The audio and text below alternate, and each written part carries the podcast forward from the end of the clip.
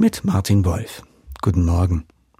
Über 90 ist sie am Ende geworden, eine alte Dame aus meiner Stadt, die ich gut kannte. Vor ein paar Jahren noch sind wir uns hin und wieder begegnet.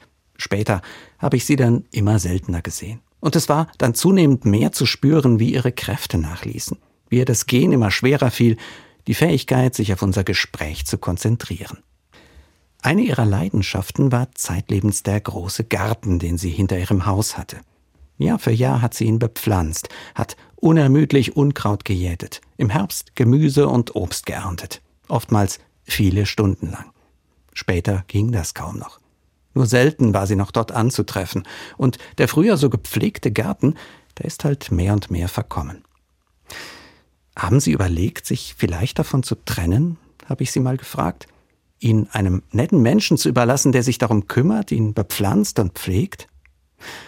Aber das kam für sie nicht in Frage. Ihr Garten, der war ihr heilig. Und wie es scheint, war die Zeit für so einen radikalen Schritt einfach nicht reif.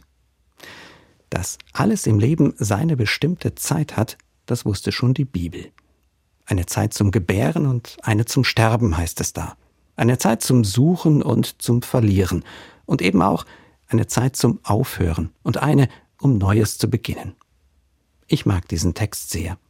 Den richtigen Zeitpunkt zu erwischen, das allerdings kann manchmal verdammt schwer sein, weil es so oft mit Abschied zu tun hat, mit der Notwendigkeit, liebgewonnenes endgültig hinter sich zu lassen und etwas Neuem Raum zu geben.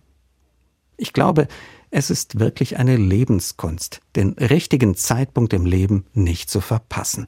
Den Moment also, an dem etwas an der Zeit ist, weil eben alles im Leben seine bestimmte Zeit hat.